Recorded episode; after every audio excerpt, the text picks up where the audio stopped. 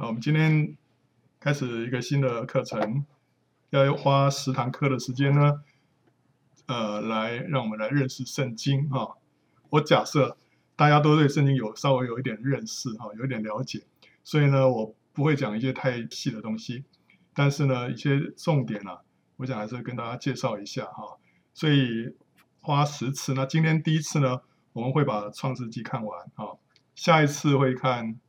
从这个出埃及记到申命记哈，好，那我们先看一下啊啊，首先我们要知道圣经这本书了啊，这本书不是一本普通的书哈，所以我们今天来研读这本书，我们是带着另外一种不同的态度。圣经里面说啊，为什么它不是普通的书啊？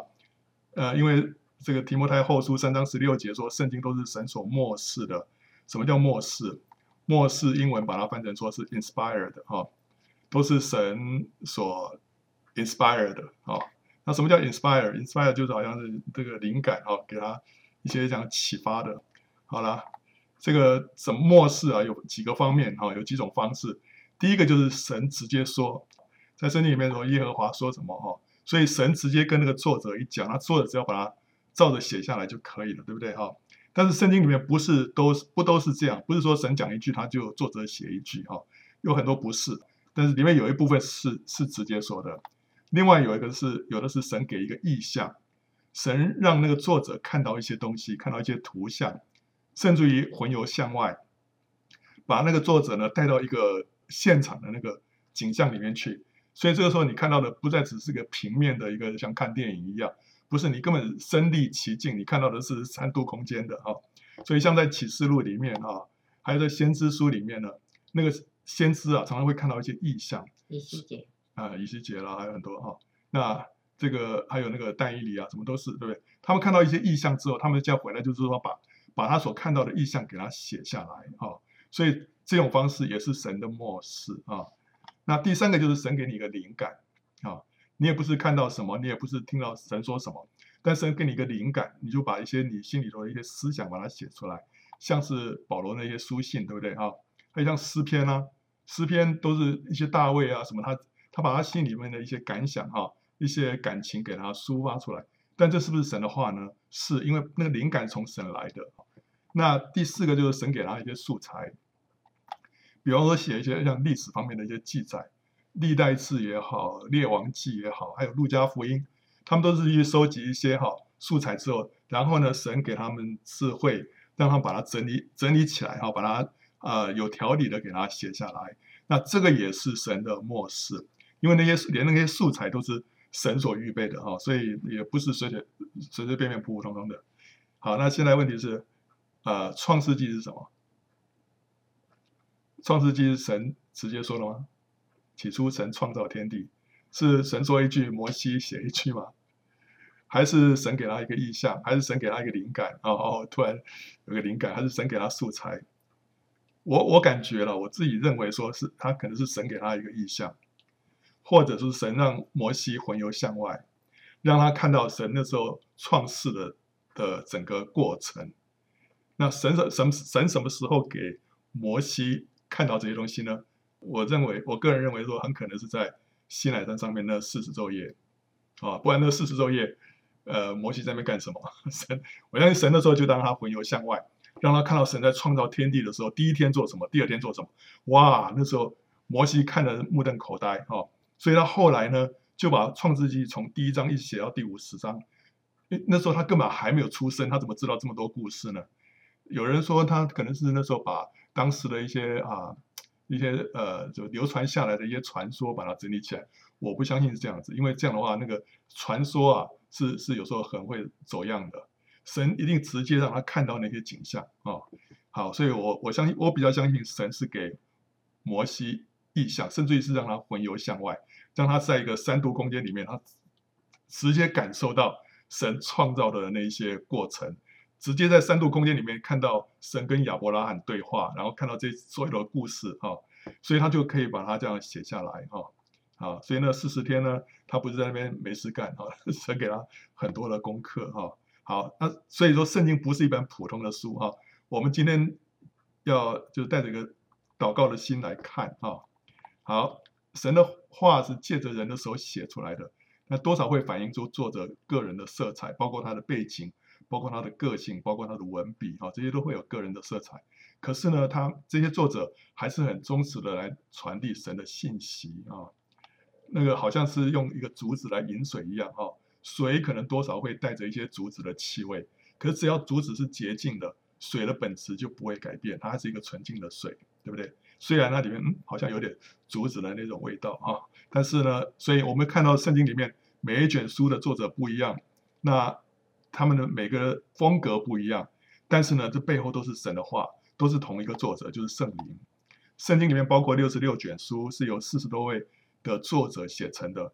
他们是个别去完成，但是合在一起呢，却是天衣无缝、浑然天成、互相补足，没有矛盾。因为背后只有一个作者，就是圣灵啊。那圣经的奇妙跟权威，可以借着它呃这一千多处的预言来显明哦。没有任何一个宗教的经典像是圣经一样充满了预言。而且呢，更宝贵的是，这些预言里面百分之九十六都已经完全应验，哦，所以这个是更是更是不可思议，对不对？那另外还有一点还没应验的是末世的预言，哦，也是即将要应验了。好，所以从这些地方来看，我们就知道说，圣经不是一本普通的书。好，那刚刚说圣经都是神所默示的，如果照原文来讲，哈，是 All Scripture is God breathed，是神神的一口气啊。吹在这个圣经圣经里面，啊，所以呢，神吹气的话有什么结果啊？神吹气之后就会有生命，啊，在那个创世纪第二章里面说啊，耶和华神用地上的尘土造人，将生气吹吹在他的鼻孔里面，他就成了有灵的活人，名叫亚当。所以神一吹气啊，那个生命就进到人的里面来了。那今天神像的这本书啊，一吹气之后，这书书里面就会怎么样？就会有生命。对不对哈？所以神的气息使人有生命，圣经里面呢，它也蕴含着神的生命。所以今天我们来接触这本书，我们来接触圣经，我们就是在接触生命。这个圣经能使你因信基督耶稣有得救的智慧哦。所以我们来接触这个圣经，我们会得到生命，而且呢会得着一个得救的智慧。什么叫得救的智慧？就是我们能够明白神对人类的心意。还有对个人，我们个人的旨意，我们会知道说，人活在这个世界上是为着什么而活？神在我们这个人人类啊，在我们这个每一个人的人生当中，他是要我们怎么样哦？所以你会对神对人类的心意有一个了解，这是一个神客观的一个计划。但是呢，我们同时也在读圣经的时候，我们会知道神对我们个人主观的什么引导。我们在读圣经的时候，你会知道说，OK，神对我这个人来说，神要对我说什么话？他会安慰安慰我，他会劝勉我，他会鼓励我，而且他甚至会带领我说，OK，你前面要做什么样的选择？当我们读圣经的时候，我们可以得到这些个人主观的引导。所以呢，这都是一些得救的智慧，让我们从一些迷惘，从我们这些好像混沌里面，我们会得着拯救，对不对？那但是有一个关键啊，我们要得着这个智慧啊。有一个关键要什么？要信因信耶稣基督啊！所以读懂圣经的关键就是要信耶稣基督。我们如果没有信耶稣基督，就是我们如果是用着自己的才智在那边读圣经的话呢，你即使是诺贝尔奖的这个文学奖的得主，你也读不懂这本圣经。你即使是大大学问家，你去读不懂这个圣经，因为你一定这要圣灵来开启你，才真的读得懂啊！所以这个圣灵开启我们的话，一个关键就是。我们要信信主啊！一个人要信先信主之后，我们这个人得救了。得救了以后，我们里面有圣灵，我们才能够读得懂啊！所以读圣经之前呢，我要应需要先先祷告求主来开启我们，我们才能够明白啊！好，圣经有分成什么旧约跟新约，对不对？哈，旧约里面有分四个部分：律法书、历史书、智慧书跟先知书。新约里面呢，有四福音、使徒行传、书信跟启示录啊。好，旧约的内容是主要是以色列人的历史，着重在什么？在他们跟神之间的互动啊，所以他们的成功跟失败呢，就成为我们的榜样跟见解。而且旧约更是在预告基督还有他要成就的救恩。好，这是旧约。到新约呢，就基督来了，他就完成了救恩，使这个救恩临到万民啊，不是只在局限在以色列人，而是现在临到所有的各国各民啊，临到万民了。所以现在凡是相信接受基督的人呢，都可以得到拯救，而且能够进到永恒的荣耀里面去。好，所以神的启示从旧约一步一步到新约啊，律法书里面包括创世纪、出埃及记、立位记、民数记跟生命记。这五卷书呢，我们又称为是摩西五经。那犹太人呢，他们又称这五卷书叫做妥拉啊。好，那这个是旧约里面的根基啊。好，我们今天来看创世纪啊。创世纪是一本种子的书哈。圣经里面一切真理的种子呢，都隐藏在创世纪里面。这是一本非常特别的书啊，就是你真的是可以在这里面再找到真理里面所有一切真理的种子，包括。三一神，包括基督，包括教会赎罪，还有新约、旧约、恩典、律法、阴性称义、末日审判等等，所有圣经里面重要的那些教引，都可以在创世纪里面找到它的种子，找到它的根源。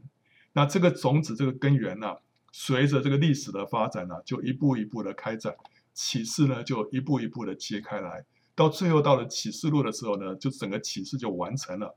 然后我们看到神的旨意就实现了，最后在成就成就在那个新耶路撒冷啊，好，所以创世纪是一本种子的书，我们在所以在这本书里面呢，它的那个属灵的这个浓度是特高啊，它的里面的这个，甚至于连每一个人的名字，它背后都有含义啊，你不是不是每一卷书里面所有人的名字背后都有一些啊什么特别的属灵的意义，但是创世纪里面几乎每一个都有，好，所以。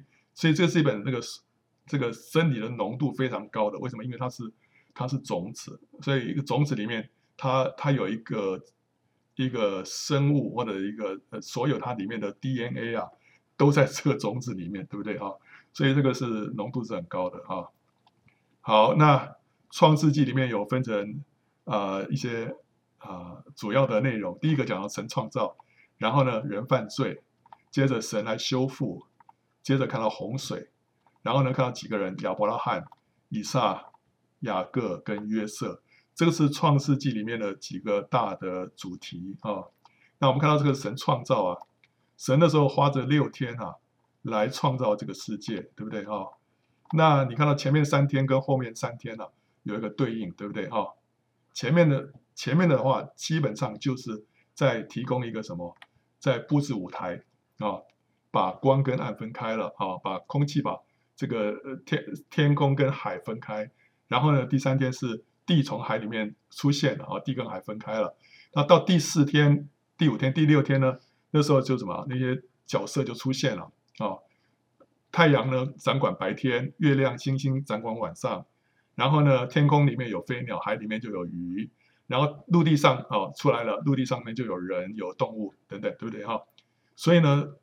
前面三天神在那边布置那个舞台，后面三天呢，让这些角色呢都出现在舞台上面，对不对？哈，然后神借着这个创造在干什么？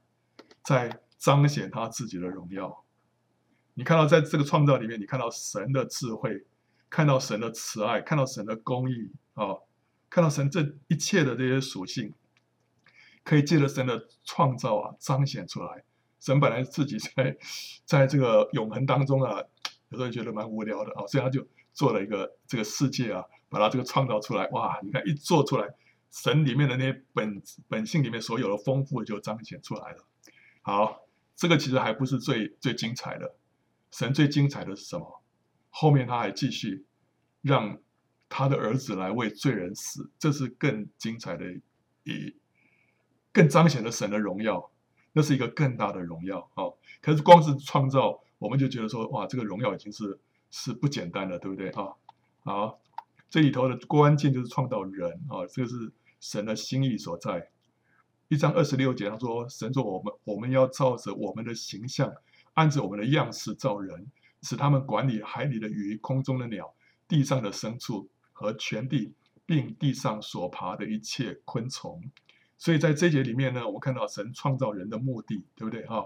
神创造人的目的主要是有两方面，第一个是要像神，就是彰显神的形象。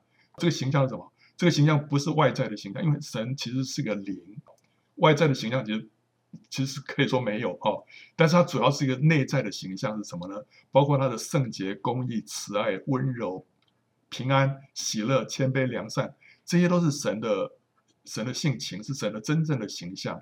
所以他创造人呢，是要人来彰显他这方面的形象哦，不是是说我有两只手、两条腿啊、一个头，不是只是这样子，他是更要我们来彰显他里面的那个形象，里面的那个荣耀。这是神创造人的第一个目的。第二个目的呢，是要来掌权，要来管理这地上一切的，对不对哈？要管理这个世界。那真正的神的心意是要我们怎么样？要来胜过黑暗的权势。神创造人呢、啊，要来我们来对付什么？对付魔鬼啊、所以我们今天人家哎呦，我怎么凭着我怎么可以对付魔鬼呢？但所以神在我们里面有一个计划，我们只要照着他的这个计划，我们可以践踏蛇跟蝎子，我们可以胜过魔鬼啊！好，这个像神的这一部分呢，就是说我们要结出生命的果子，就是圣灵的果子。圣灵有九种果子，就是来彰显神自己。好，那另外一方面呢，要掌权，就是要来胜过黑暗的权势，那就要胜过魔鬼，要干什么？要来拯救灵魂，把人从黑暗的权势当中拯救出来。这就是要结出工作的果子。圣经里面结果子有两方面，一个是生命的果子，一个是工作的果子。所以。那个工作的果子就是福音的果子哦，传福音结一些果子，对不对？好、哦，这就是工作的果子。那另外呢，我们的生命要来向主，哈、哦，要结出圣灵的果子，那是生命的果子。所以这是神创造人的两两大目标啊，两个目的，我们要结出这两种果子出来。那圣经里面这个要向神，这其实是一个祭司的职分。那要掌权呢，这是君王的职分。圣经里面有这次君王跟祭司这两种人呢，都要受膏，就是说他们要要就职的时候呢，那个人家要用膏油倒在他们的头上，就这这两种人都需要哈。那这两种人就刚好就反映出来神创造人的目的，一个叫向神，一个是要掌权的。祭祭司就是要在众人的面前是要代表神的，所以他穿的衣服都是荣耀华美的。身上都有那个，有那个什么那个宝石啊，挂在他身上，就好像说他是一个代祷者，他是把以色列的所有的那些百姓啊，都承担在他的肩头上，放在他的心怀里面。这就表示说，他是在象征神神的样式的，身上的那衣那个衣服啊，是为荣耀为华美的。所以他的职分，他有一个方面就是要来来彰显神。那君王呢，就是来管理管理这个国家，对不对？要管理这个神神所造的这一切，所以呢，这个字就讲讲到说，呃，要掌权的这一部分啊、好，所以我们要从创世记里面，我们就可以看到神对人的这个原始的心意在哪里啊、这样的话，我们就知道说，OK，今天神就是要我们在这个地上呢，要达到这样的一个任务啊、那但是接下来我们看到，神把人放在伊甸园里面，有两棵树，对不对？哈？不是只有两棵树了，中间最重要的有两两棵树，一个是生命树，一个是分别善恶树，其他还有很多那个都没有提了哦。好，那这两个树呢？呃，神要让亚当做一个选择，不是要让他做选择。其实神跟他说不要吃分别善恶树的果子啊、但是呢，他有特别有提到生命树。生命树其实是象征神的自己。为什么生命树象征神的自己呢？因为主耶稣他说我是从天上。降下来生命的粮，人若吃这粮，就必永远活着。主耶稣让我们，他说他是那个粮食，让我们吃了之后，我们可以永远活着。圣经里面只有生命树的果子，我们可以吃了永远活着。所以生命树的果子其实就是在象征主耶稣自己，因为这两个吃了都可以永远活着。啊，还有呢，约翰福音里面他说，生命在他里头，在就在基督里头，这生命就是人的光。这就是生命树的果子所代表的意义，生命在这个生命树的这果子里面啊，好，所以生命树呢，就是非常清楚的，它是象征神的自己。神今天的目的就是要我们来吃他的自己，但是呢，啊，分别善恶树呢是是另外一回事啊，这是象征我们离开神独立。我们呢吃了分别善恶树上的果子之后呢，我们就会怎么样？我们会有智慧。有智慧之后就怎么样？就不需要神了，我就可以自己做判断，我自己可以做决定，对不对？哈，所以就凭着自己的智慧，我就不需要问神了。这是一个离开神独立的生活。好，那生命树呢？这果子就表示说，我们需要依靠神，我们要跟神联合。我把神吃进来之后呢，我们就跟神联合，神就成为我我的里面的一部分，对不对？然后呢，我们把神吃进来之后啊，智慧也在神的里面。这时候，神把他一切的丰富都给我们了。所以，神要我们的其实是是这样的一种智慧，而不是说离开神之后，我自己得到了一个智慧。神的神要我们得到的是是抓住他来依靠他的一个生活。所以，生命树是一个依靠神的生活，分别善恶树呢是一个靠自己依靠自己的生活。所以呢，生命树就像是一个小孩子牵着父亲的手啊，紧紧的抓住父亲的手，父亲怎么样引导他、带领他，他就走。他就怎么样往前走，走他这一生的道路，这就是吃生命树的果子。分别三个树呢，就是你一切自己来，靠着自己的力量去打拼，靠着自己的力量去面向未来。哦，OK，所以这个是两个完全不同的生活道路啊，今天神要我们来吃生命树的果子，这个重要的是要吃，吃是一个非常主观的一个经历，对不对？你吃的时候呢，你会享受到它的美味。你吃的时候呢，你会把它的营养吸收进来，那个营养呢，到最后会成为你身体里面的组成，对不对？哈，所以吃生命树的果子呢，就是与神相交，我们跟神相交，然后我们会领受它，我们会享受它的自己，然后我们会以神为乐，对不对？跟神相交的时候，我们会非常的喜乐，就像我们吃一个好吃的东西啊，哇，enjoy，对不对？哈，最终呢，我们跟与神就合而为一。他就成为我们里面的一部分，我们就越来这个人啊，越来越多来像神了，被他自己来取代了哦。那我们如果是吃乐色呢，我们就越 越来越像乐色，对不对？但我们越来越多来吃神的自己呢，吃这生命树的果子呢，我们就越来越像神。所以这个是人能够像神，还有为神掌权的秘诀，也是唯一的途径。你说神创造人的目的？要像神跟为神掌权，对不对？哇，那我我好辛苦啊！我怎么样能够像神呢、啊？我自己要开始要学习做好，我要怎么样学习为神掌权呢、我开始要想说怎怎么样去掌权？不是只有一个秘诀，就是你多多的来靠近神，多多的来跟他相交，你多多的来吃他喝他。这时候呢，你这里面就会被神越来越多的充满。这时候你就很自然的会活出神的样子来，你很自然的，你身上就会有神的权柄。你就知道说怎么样为神掌权，所以要像神跟为神掌权，其实很简单，就是什么？来吃生命树的果子，就是来享受神的自己哦。所以这是神创造人的目的。还有呢，神要达到这个目的的途径，就是来吃。那但是接下来人犯罪，对不对啊？哦，所以亚当跟夏娃后来吃了这个分别善恶树上的果子，结果呢怎么样？第一个人就变了。什么变了呢？眼睛就明亮了，就比方说这个人身上有一个改变了，你的基因 有一个有一个突变了，怎么样呢？那个罪就进到人的人类的基因里面来了，人就有了罪性，就是说人生下来就会就会有个犯罪的倾向了，而且这个是因为是在基因的里面是一个根深蒂固的一个东西啊，结果它会遗传到子子孙孙了，不是说我犯罪就是我自己有罪。我的儿女没有受影响，不是因为你是始祖犯罪啊，人类的第一个始祖犯罪，所以他的基因里面有一个突变了，这个所有的子子孙都会受影响啊。第二个，神跟人的的这关系啊就破裂了，人就离开神的面，不能像过去一样跟神沟通了，不能再感受到神的同在，不能像过去一样那么清楚的听到神的声音，所以呢，变成怎么样？你以后就真的是你要靠自己了，很多事情你不要需要自己判断了，因为。你没办法像过去一样，哎呀，神神神在我旁边啊，神跟我说话很清楚啊。当一个人离开神之后，你跟神的那个那关系啊，越来越疏远了，你对神就越来越陌生了。到最后你根本不认识神，好，然后你拜了就乱拜，哦，好，最后就是死亡就随随着这个罪就临到人类了，人就会有死了。那接着神来修复，对不对啊？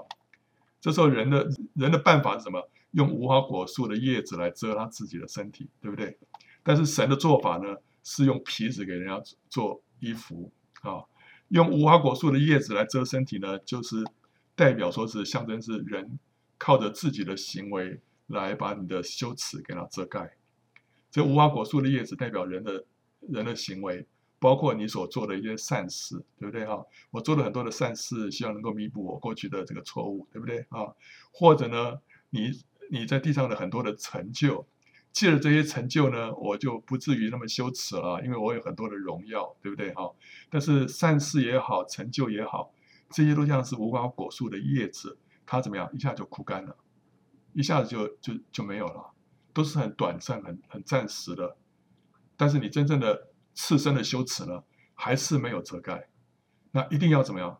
靠着皮子，皮子就象征基督被杀赎罪，因为皮子啊，就是有羊被杀。那当然你，你说呃，可能不是羊皮，但我相信是羊皮啊，牛皮太太厚了，对不对啊？应该是羊皮啊，就是有羔羊被杀啊。总而言之，就是有有这个。有一个寄生被杀哦，那这个被杀之后，他他这个这个血啊流血之后才能够赎我们的罪哦啊，那所以这里面又讲到像刚才那两个原则，用无花果树的叶子来遮身，就是靠自己，你用自己的方式来遮掩自己的羞耻，用皮子呢是靠基督，就是来依靠神啊，所以后来该隐献上这个土产来献祭，对不对啊？用献上献上土产。就神不喜欢，为什么？因为这是土产，是象征你自己的努力、你自己的行为所产生出来的成果。但是呢，他要的是什么？是要亚伯所献的羔羊。亚伯所献的羔羊是代表神，神所赐给我们的这个基督，基督的死才能够为我们赎罪。所以这是讲到我们人类啊，后来就是这两条路线就不一样，一个是该隐的路线，一个是亚伯的路线。哦，一个是靠自己，一个是依靠神。好，接着就发生洪水啊，好，洪水在这儿，对不对哈？这个在已经经过大概是一千五百年左右了，从亚当开始啊，那啊一千六百年啊，一千六百多啊，这时候就发生大洪水。那这洪水是代表什么含义啊？这洪水就象征死亡跟神的审判临到这个世界。那方舟呢？方舟就预表基督啊！今天我们只有在方舟里面，我们才能够得救，所以在基督里的才能够逃逃脱神的审判，而且得以与主同死同复活。今天你在方舟里面，就是在基督里面。新约里面有一句话，有有有一段话，有个词啊，叫做“在基督里”。在基督里，在基督里面，我们都有得着属天的产业。在基督里面，我们就蒙了救赎。什么叫做在基督里啊？你用方舟来。理解就比较清楚了，就像说你今天在方舟里面，你就得到救赎，你就得到拯救了，你就不会被淹死了。好，所以基督就是那个方舟，哦，方舟就是基督。今天我们呢，就是方舟里面的那些人啊，我们跟着这个方舟，我们就经过这个死水，经过这个审判，同时呢，我们就跟着方舟一起复活，因为后来他就停在一个山上啊。当这个洪水渐渐退去的时候呢，这个方舟就停在一座山，叫做亚拉拉山的山上。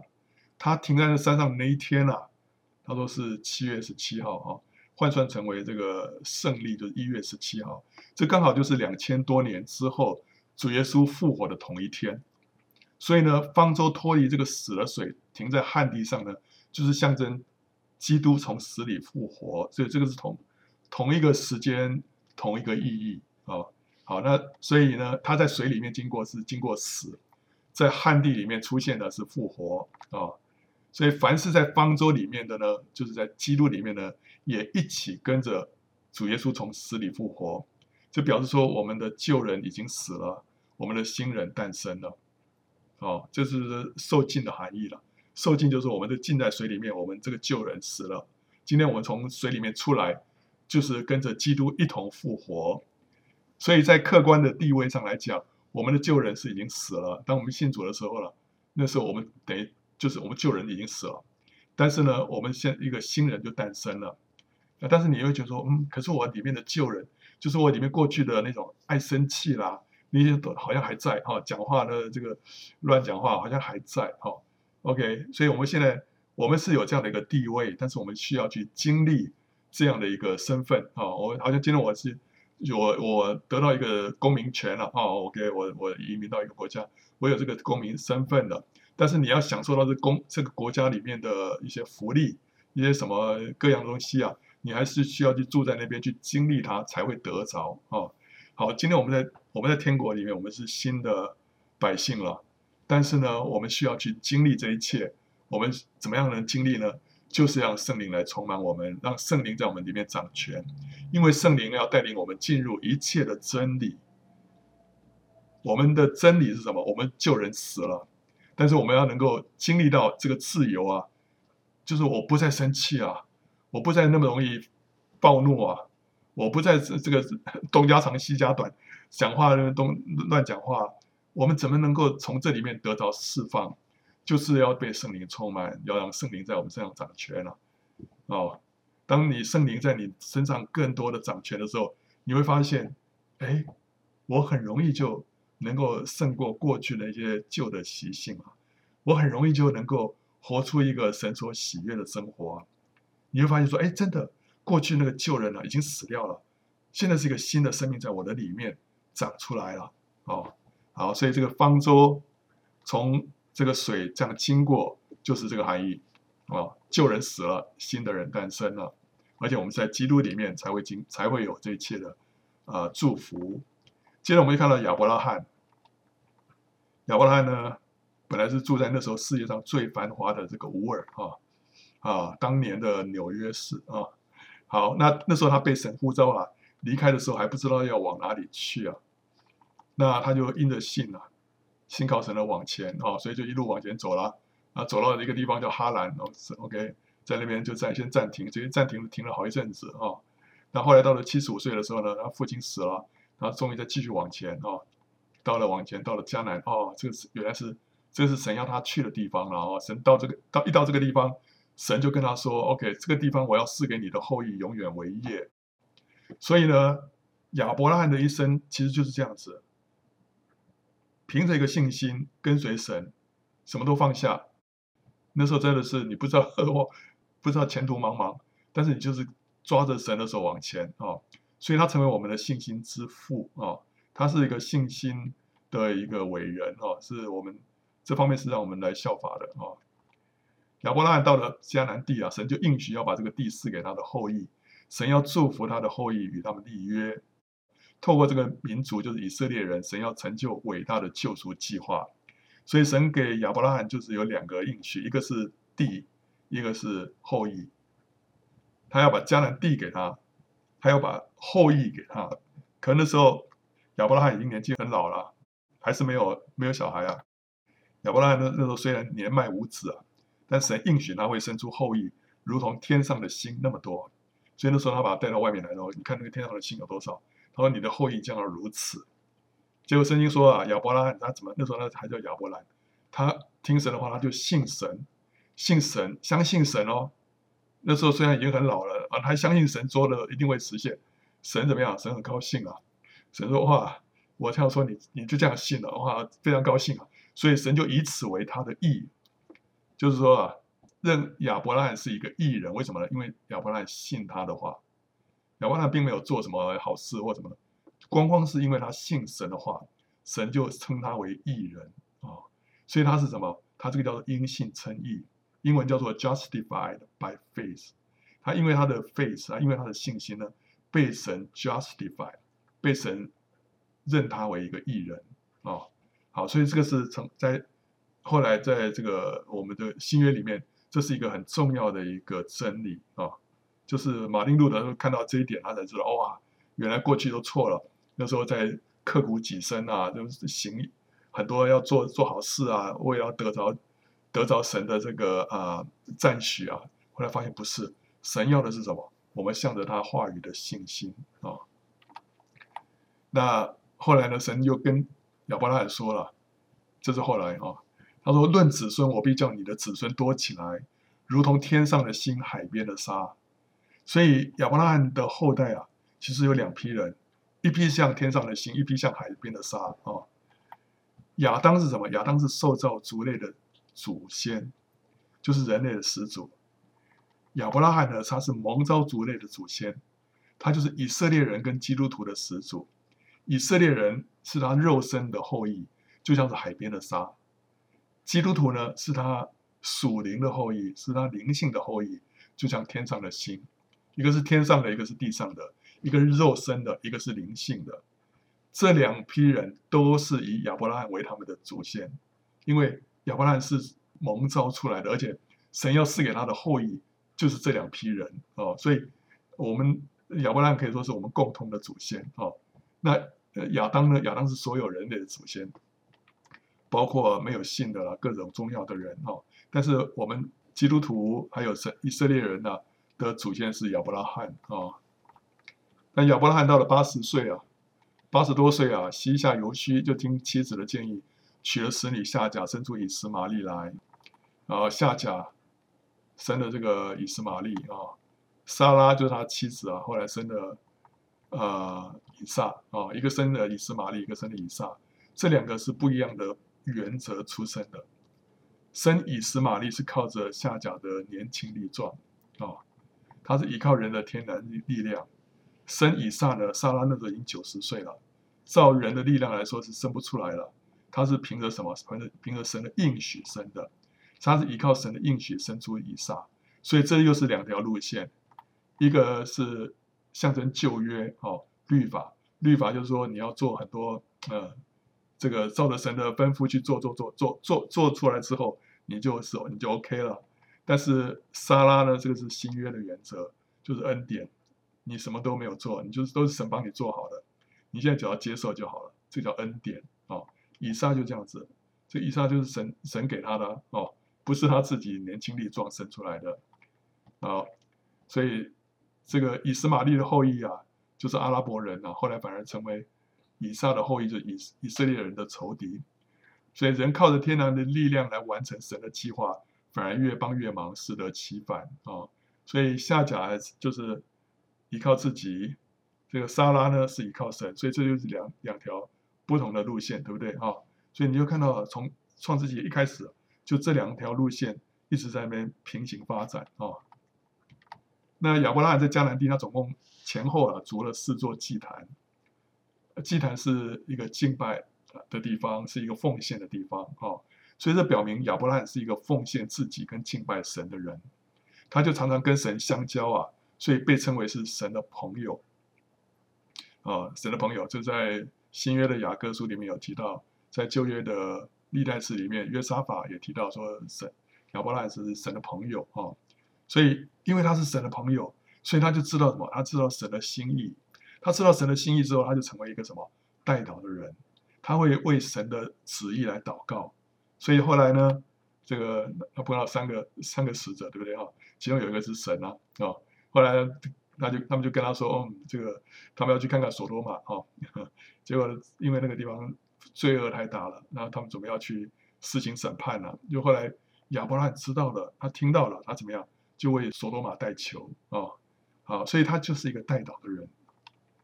那后来呢，神给亚伯拉罕最后的一个考验，就是要他把以撒献上为祭啊。为什么？因为亚伯拉罕他不能把以撒当做他的偶像，取代神在自己心中的地位。以撒是神所赐给他的，他宝贝的不得了，对不对？但再怎么宝贝，你不能把这东西当做你的偶像啊。所以当神要你交出来的时候，你还是得交出来。所以亚伯拉罕他就什么？他就顺服啊，他顺服，而且他相信啊，即使以撒死了，神也可以叫他从死里复活。所以他相信一切都在神的手中，所以神神赐给他的，神自己收取，他都没有话说，他不会说哦不行啊，神这个你这是你给我的，怎么可以拿去呢？哦不是不是，他就是顺服啊。但是后来神没有让他杀了，但是神就因此啊，指着自己起誓说：论福，我要必赐大福给你。论你的子孙啊，我必将要叫你的子孙像天上的星、海边的沙那么多，而且呢，你的子孙必要得着仇敌的城门。所以那时候神把一切最大的祝福啊，应许都给亚伯拉罕，就是因为他没有把他这个所爱的这个儿子啊，以撒呢啊留下来。所以这个在这个故事里面，我看到以撒预表基督，亚伯拉罕就预表父神。以撒就是预表基督啊，以撒是亚伯拉罕的独生爱子。基督呢是神的独生爱子，以撒背着柴上摩利亚山，基督呢背着十字架上加略山。以撒顺服至死，基督也是顺服至死。以撒成为祭物，基督也成为祭物。以撒仿佛从死里复活，基督呢是真的从死死里复活了。亚伯拉罕呢经历丧子之痛，天父呢他也经历丧子之痛。所以旧约里面的故事啊，我们看到它是一个影子；到新约里面呢，它成为实体。所以从这个亚伯拉罕献以上的故事里面看到，神把他的儿子啊，基督啊，赐给我们作为那个祭物哦。所以旧约跟新约就是这样的一个关系，一个是影子，一个是实体。接着我们看到以撒，以撒的这个一生呢就非常平顺哦，他代表儿子的生命，儿子的生命什么？就是。承受父的一切产业，而且呢，他顺服父啊，他他那时候被献上呃为祭的时候，他没有跟以亚伯拉罕这边这个跟他抗拒，没有跟他打架，不然的话照照理说他年轻气年轻力壮，年轻力壮，他真的是可以反抗，他非常顺服，他没有反抗，而且呢，主耶稣说那个子看见父做什么，子就照着做，对不对哈？儿子是看到父亲做什么，他就照着去做。所以呢，以撒是他在挖井的时候呢，把那个亚伯拉罕过去所挖的井重新把它挖起来。所以就是他的父亲怎么做，他照样把那个井挖出来，而且呢，照着父亲所取的那个井的名字呢，来来给那个井取名字。所以这个就是完全是儿子的生命所的所表现出来的的现象啊、后来他呢，迎娶父亲为他所安排的新妇，他都不需要自己去张罗，不需要自己去努力，不像他的儿子那个叫。雅各啊，为了要娶儿娶太太啊，千辛万苦。但是以上完全不需要，他只要坐在家里面等就可以了。你说哪有这么好的事情？为什么？因为他是，他就就是儿子的生命啊，儿子的生命。所以，我们这每个人啊，我们我们要经经历亚伯拉罕的经历啊，就是信靠神，我们奉献给神，我们我们跟神有多有交通。但我们另外一方面，我们有以撒这方面的经历，就是怎么样，完全享受神的祝福啊。所以。所以我们是神的儿子嘛，哦，所以我们可以享受这一切。以上他总共挖了四口活水井，这预表基督是为那位赐活活水的人啊。主耶稣说：“人若喝我所赐的水，就永远不渴；我所赐的水，要在他里头成为泉源，直涌到永生。”所以主耶稣会赐给我们一个活水活水井啊。那以撒就是这样子，以撒就是挖这个四口活水井嘛。所以在这个地方，我们又看到非常清楚，以撒就是预表基督啊。接着我们看到雅各，雅各他在母腹里面就跟以扫争着做长子，他后来用一碗红豆汤呢，就跟以扫买了这个长子的名分。哇，他这个想要得长子啊，一直是念念不忘，甚至于他生下来还是变老二，但是他还是不放弃哦，所以用趁这个以扫之危啊，用一碗红豆汤就把这个长子的名分买去了。后来呢，他又装成以扫啊。骗取这个以撒的祝福啊，以撒为长子的祝福都被都被雅各偷去了啊。结果后来他他为了要逃命啊，对不对啊？他就经过这个伯特利，在伯特利他就梦见神的这个天梯，这是他第一次跟神相遇，所以这是他一生当中第一次跟神的接触。哦，所以那时候那时候他就跟神神、呃、说了，如果你。保守我平平安安的回来了，然后让我有吃有穿啊什么的，我就以你为我的神，我到时候十分之一奉献给你。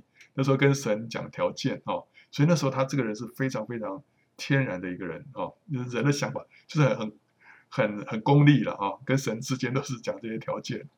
好，那接着后来他去了投奔他的舅舅拉班，他为了娶他的娶妻子啊，被拉班欺骗，他本来想要娶右边这个是拉结了。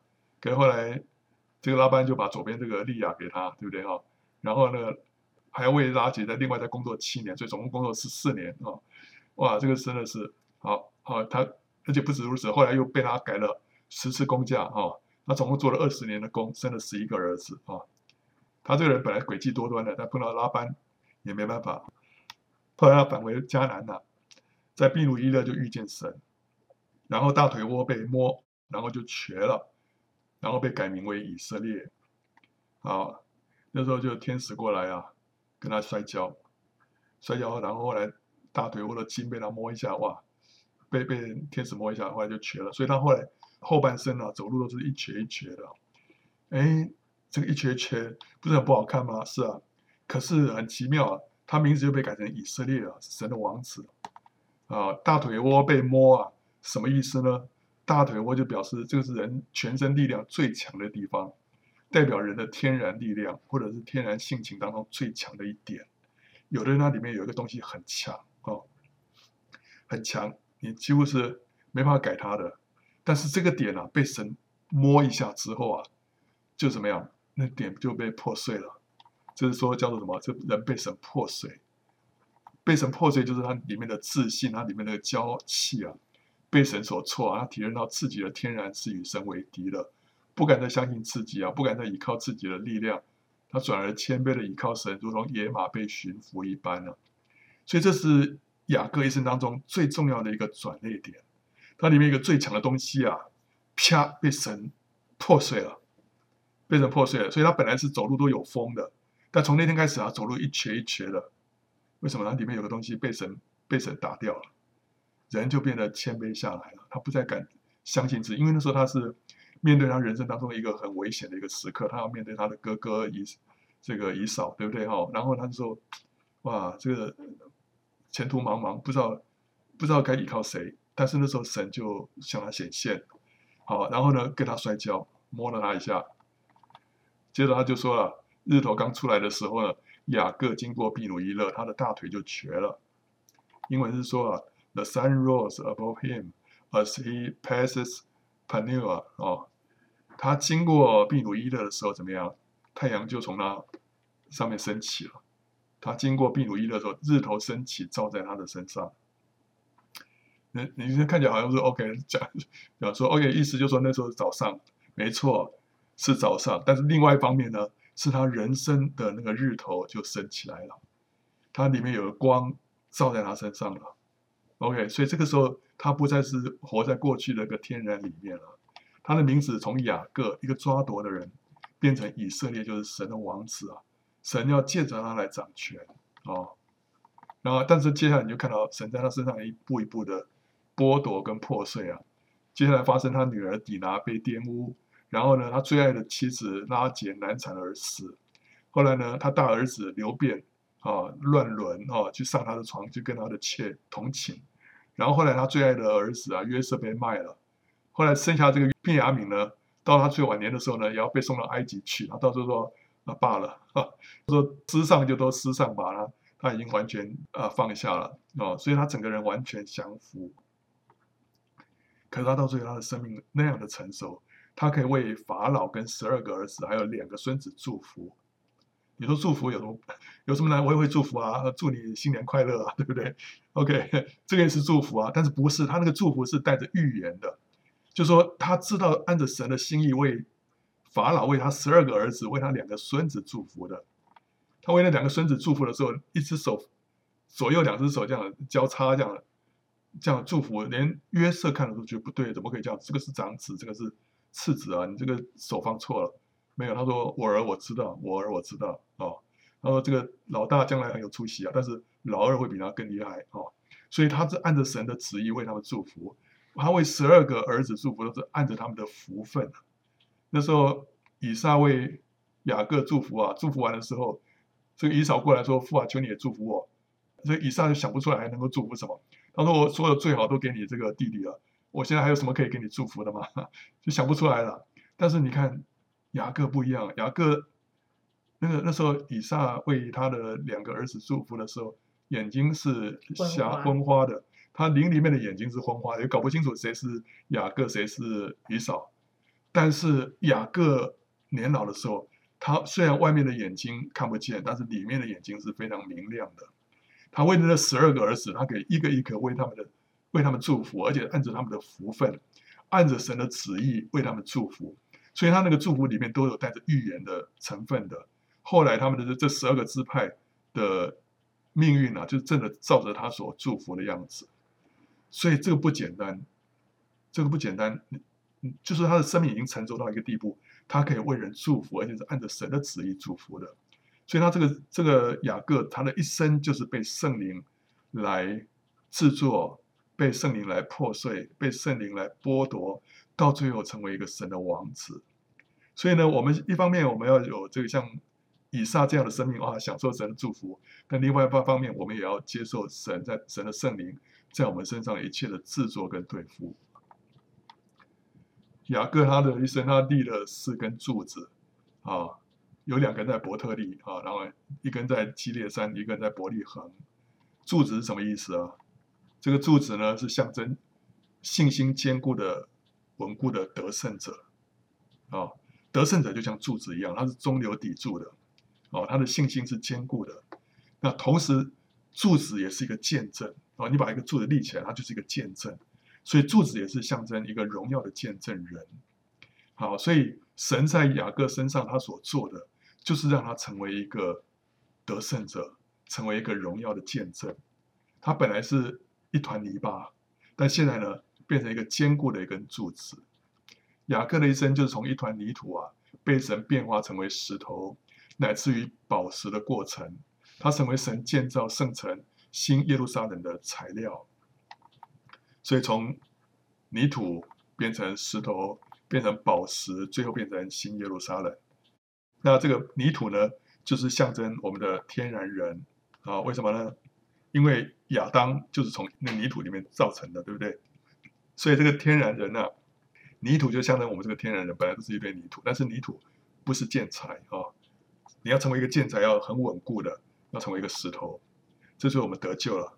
我们得救之后呢，我们在神的国度里面就成为什么？一个活石，一个 living stone，对不对？哈，被神来建造，成为灵宫，对不对？哈，所以那时候我们就可以开始被建造成为教会，对不对？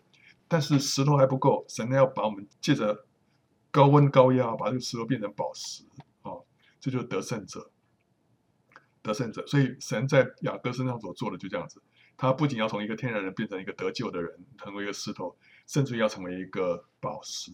宝石最后呢，跟别的宝石要斗在一起，就成为一个新耶路撒冷，一座圣城，这就象征一个荣耀的教会啊！所以这是神在我们身上的一个计划啊！我们今天就是走在这个属天的路上。好，最后就看到约瑟，约瑟他是父亲所偏爱的一个娇儿，他的一生有四个阶段。如果从衣服来看，他第一个阶段就是彩衣啊，他穿着彩衣，对不对？哈，就是父亲偏爱他，旁边的兄弟啊。这心里又很生气啊，对不对啊？那后来他做梦啊，梦见这个父亲、母亲还有众兄弟啊，都向他下拜，先是何捆，后来看到日月星辰都向他下拜啊，所以这个兄弟又更生气了。后来他们就被他就被兄弟出卖，要到埃及去做奴隶，所以那时候他换了衣服就变奴隶。那接着他被他的这个祖母啊，就是他主人太太诬陷。就沦为阶下囚，所以那时候穿着囚衣啊，这、第三个阶段，这段时间也不短了，可能可能有十年哦，那不简单。那但是他狱中呢，他就替九正，还替善长解梦，因为这两个高官呐、啊、也都被关起来了。但是呢，他们做梦，他们做梦呢不知道什么意思，但是约瑟帮他们解梦，就解出来之后呢，哎，后来果然是照着他所解的哈、成就了。啊，一个是官复原职，一个是被砍头，啊，那但是这个九正官复原职，或者把约瑟给忘了，直到两年之后啊，法老自己做梦，哦，他才想起来，哇，啊，跟法老介绍他，哦，结果他就帮法老解梦之后就被拔擢成为埃及的宰相，这时候他就穿上宰相的衣袍，哦，相袍，哦，那时候。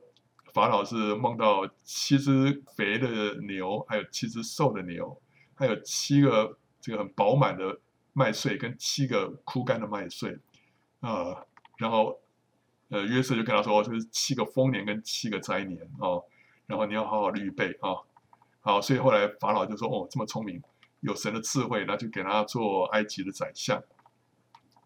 结果后来他就拯救了他的父家脱离饥荒。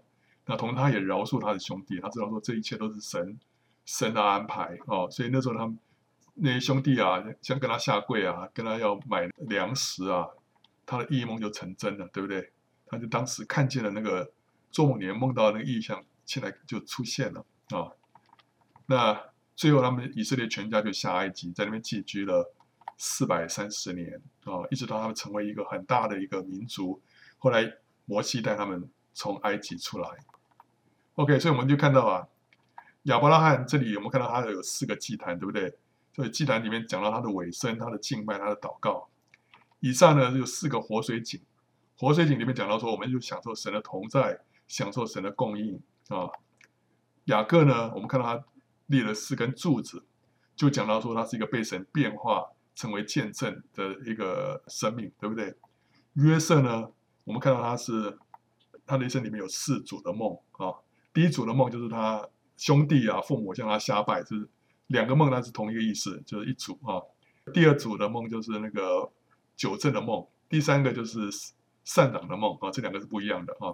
那第四组就是那个啊法老的那两个梦，那两个梦其实一个意思啊，所以他总共有四组的梦，这表示说什么？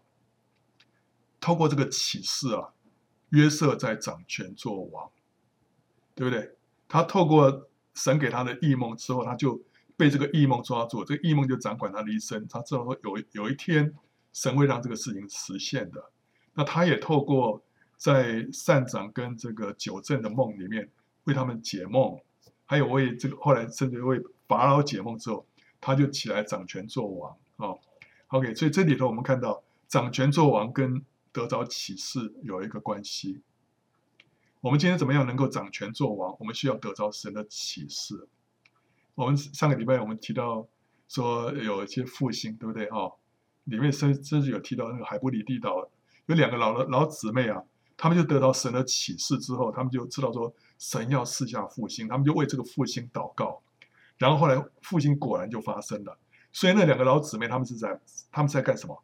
他们在。掌权做王，他们在执掌王权。他们怎么样能够执掌王权呢？他们先得着启示，他们按着这个启示来祷告的时候，他们就改变这整个世界，改变这个整个环境。就像是当初但以理啊，他得到神的启示，七十年满了，以色列人要从被掳之地归回，所以他就为着这个神的旨意祷告。那时候他就在干什么？他那时候就在执掌王权，改变这整个人类的历史。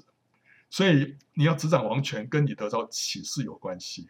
你得到启示之后呢，你就可以按着神的旨意祷告。那时候你就在，就是为神在这地上了，你在改变这个整个人类的历史。所以启示跟做王这有连带的关系。所以为什么约瑟他是世主的梦，那后来他的生命是做王的生命，就是启示跟做王是有连带关系的。所以呢，我们需要有这些经历啊，像亚伯拉罕，我们有蒙召的经历，我们有信靠顺服，我们与神相交，我们同时有以撒的生命，我们就承受祝福，享受恩典，对不对？但是我们也要有雅各的经历，我们被神制作，被神破碎，被神炼净，被神改变，哦，这是最深的一些功课，对不对？最后呢，我们就可以跟约瑟一样，我们可以掌权做王，这是一个生命的成熟。亚伯拉罕、以撒、雅各、约瑟这四个人的生命呢，就是这样一步一步的带领我们啊，越来越加的成熟啊。好，那所以呢，呃，这个是圣经的历史。我们今天看的是创世纪，是从亚当被造一直到约瑟过世啊。那这当中啊，涵盖了多久啊？啊，两千多年，两千两百年左右。如果你按照那个家谱啊，这样子去算下去的话。